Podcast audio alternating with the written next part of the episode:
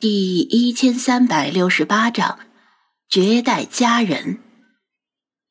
张子安原地愣了差不多十秒，僵化至固体状态的大脑终于反应过来。呃，那什么，我是张子安。他有些语无伦次，这也很正常。他的容貌身姿，他的衣着服饰，他的淡定从容。像是九霄嫦娥下凡，降落在这隐雾山顶。最重要的是，他自称是他相亲的对象身份，像是一波又一波的惊涛骇浪冲击在他的精神堤防之上。我迟到了，让你久等，真是抱歉。他再次致歉。不不不，没等多久。再说你也没迟到。这不是恭维，他虽然没好意思拿出手机看时间，但在心里估摸了一下，就算他迟到，顶多也就迟到了一两分钟。这又不是交通便捷的城市里，爬山约会只迟到一两分钟，那根本不算迟到。好的，此地雾大，咱们进去边品茶边谈吧。他抬手指着饮雾茶楼。听闻这家茶楼的茶品尚好，我早就想来品尝。不过一人品茶未免太过寂寞，正好借此约会之际，试试他们的茶是否如传闻中那般令人拍案叫绝。张子安只想拍案叫苦，他根本不懂品茶，再好的茶，喝进他的嘴里也无异于牛角牡丹。估计一会儿肯定搭不上话，要不要趁他不注意，借尿遁去厕所里百度一下？他已经一步前行，他不能干站在这里，只得硬着头皮跟上。之前曾经在山道上拍着他的肩膀说：“小伙子加油啊！”那个老大爷再次与他擦肩而过时，重重一叹，喃喃说道。后生可畏呀！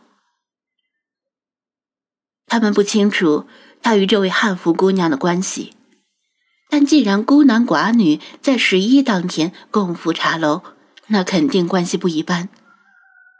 嘴里说着羡慕，心里是真羡慕，但未必是替他们自己羡慕，而可能是替他们的儿子孙子们羡慕，因为他们都是老江湖。从神态上看得出来，张子安与这姑娘并不算熟络。有几个老大爷已经暗暗下定决心，明天啊不，整个黄金周都要把自家单身的儿子孙子赶来爬山。张子安并不清楚，一帮老少爷们因为他而即将于睡懒觉而告别，心情复杂的跟着这位庄小蝶。走出茶楼，茶楼里一共只有六张红木桌椅。之前进来的女主播占了一张桌子，其他五张都是空的。可能是装修的时候装了除湿机，室内的空气适宜，不像外面那么潮湿。茶楼内部布置的清新雅致。桌椅之间以泼墨山水屏风隔开，以提供私密性。窗明几净是最起码的。整个室内装修的古色古香。如果说差些什么，应该只差一位同样古典的美人儿。而今天，唯一的缺憾被补足了。当庄小蝶步入茶楼的瞬间，整个室内仿佛被她照亮了。这并非错觉或者是夸张，而是她的衣服似乎是棉缎质地，被室内的光线一照，顿时灼灼生辉。同是女性的店小二和掌柜的看到她的时候，震惊程度并不比张子安初见她时好多少。小雪还没有落座，在为观众拍摄室内的装潢细节。这时，他注意到他们的表情，也回头一看，同样是目瞪口呆。如果庄小蝶是穿的一身普通衣服，那么即使她再漂亮几分，带给大家的震撼也不会这么强。重点在于她这身衣服实在太出彩，实在太适合她了。一加一，起到了远大于二的效果。直播间里的观众们更是惊得大呼小叫。纷纷要求小雪离近了拍一下，这种等级的美人可不是等闲能够遇到的。庄小蝶仿佛没有注意到他们的视线，随意选了一张桌子，向张子安问道：“就坐在这里如何？”“可以。”张子安点头，犹豫了一下，要不要像西方绅士那样替他拉住椅子？服侍他坐下，然后自己再坐。这是西方的礼仪。东方人仿效的话，考虑到两人是初见，会不会显得太过殷勤？换句话说，就是太过舔狗。不过，在他犹豫的时候，他已经落落大方的落座了，给他省去了一个难题。他就连落座时的仪态也是完美无缺，像是从小就受到中国古典礼仪熏陶长大的，一举一动真是天然而不刻意。女掌柜推了店小二一把，店小二这才回过神来，赶紧拿着菜单过来，眼睛不眨的盯着他，问道：“客人您好漂亮呀，这身衣服从哪家店买的？”张子安。女掌柜干咳一场，狠狠的瞪了店小二一眼，意思是：是让你去打听人家衣服的款式吗？是让你去给人家点茶的。店小二也很不好意思，赶紧陪笑，并把菜单递过来，说道：“呀，对不起，因为客人您这身衣服实在是太惊艳了，所以我一时多嘴。那么……”客人，您想点些什么呢？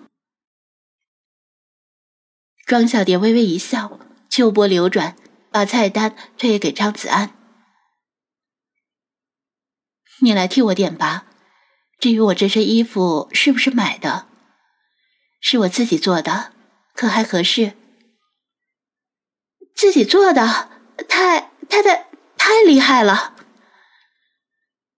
店小二已经语无伦次到结巴的程度，张子安也很吃惊。这身衣服如果自己做的话，恐怕难度极高，而且极耗费时间。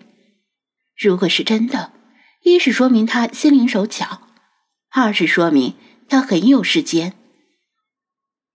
菜单被推到他面前，他想推辞让他点。但他已经跟店小二热络的讨论起汉服的款式和制作问题。尽管他不懂汉服，但从店小二的表情上看，他似乎是一位汉服的大行家。没办法，他翻开菜单，打算先看看，结果不看不要紧，这一看，他险些把眼珠子瞪出来。最便宜的茉莉花茶和玫瑰花茶也要三百八十八块钱一壶。最便宜的茶点是五百八十八块钱一份。至于其他茶和茶点，随随便便就上千了。他盯着标价反复看了几遍，怀疑自己是不是看漏了小数点。然而，所谓的小数点根本不存在。张子安缓缓抬起头，盯着庄小蝶的侧脸，重新审视着她。之前有些火热、有些小激动的心情慢慢转凉了，因为他对她的身份有了新的猜测。他怕不是个茶托吧？故意把见面地点定在这里，肯定是想借机坑我的钱呢。